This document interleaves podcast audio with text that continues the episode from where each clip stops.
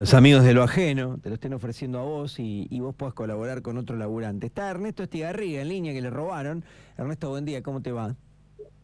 Hola, buen día, Seba, ¿cómo estás? Bueno, mejor que vos seguro.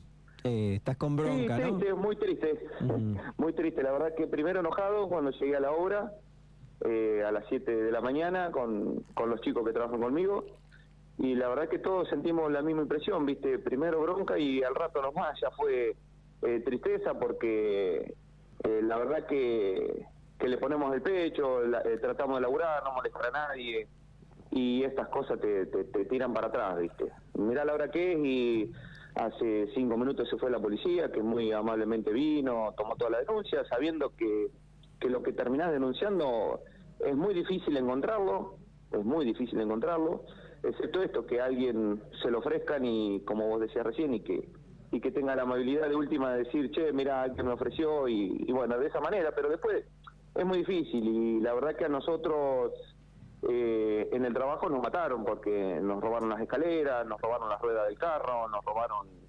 eh, espátulas, eh, todo el resto de las herramientas las llevamos todos los días, pero bueno, todo lo- más grande lo dejábamos para para llegar y, y ponernos a trabajar lo antes posible, pero bueno, ahora se ve que no, tampoco podemos hacer eso. A ver, Ernesto, eh, mencionaste varios elementos, o sea, se llevaron varias cosas.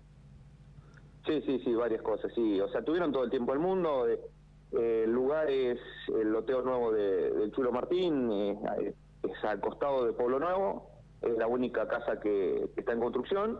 Ah. Eh, y tuvieron todo el tiempo del mundo, obviamente. Eh, yo siempre digo lo mismo.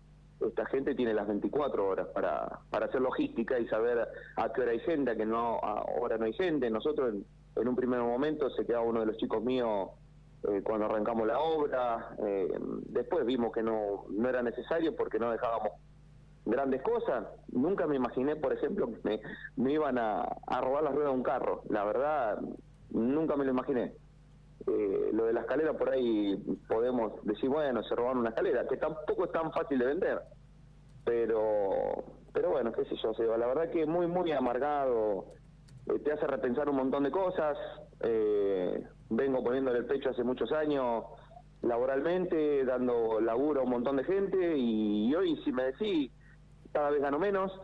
eh, no digo que, que paso hambre, pero cada vez gano menos, cada vez laburo más horas. Soy un tipo que arranca a las 6 de la mañana y me acuesto a las 12 de la noche. Y, y me hace replantearme si la verdad es no, no tenés que irte de este país. Porque las cosas no cambian y cada vez eh, todo esto se profundiza más. O sea, hoy el, el delincuente tiene más derechos que, que el trabajador. Y lo ves todos los días en todos los hechos que están pasando. Eh, entonces no, no veo que, que la clase política en general, no hablo de ningún color político, eh, haga algo con respecto al trabajador, con, con tratar de estar mejor. Eh, veo que hace 30 años a esta parte, que es lo que te puedo decir, porque tengo 46 años, así que más o menos hace 30 años que vengo tomando conciencia de lo que es la política, de lo que es eh, la sociedad, de lo que, y cada día estamos peor. Nos estamos enfrentando uno con otros.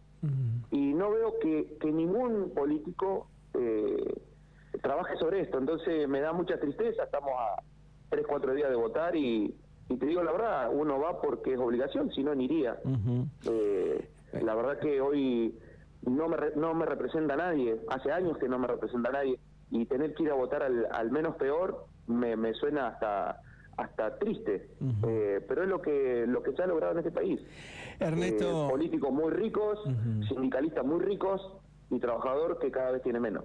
Esa es mi conclusión. ¿te gustaría que algún colega tuyo, porque si se lo quieren vender va a ser alguien que trabaje más o menos de lo que vos eh, trabajás, eh, te avisara, que, que avise a la policía? ¿Qué le pedís?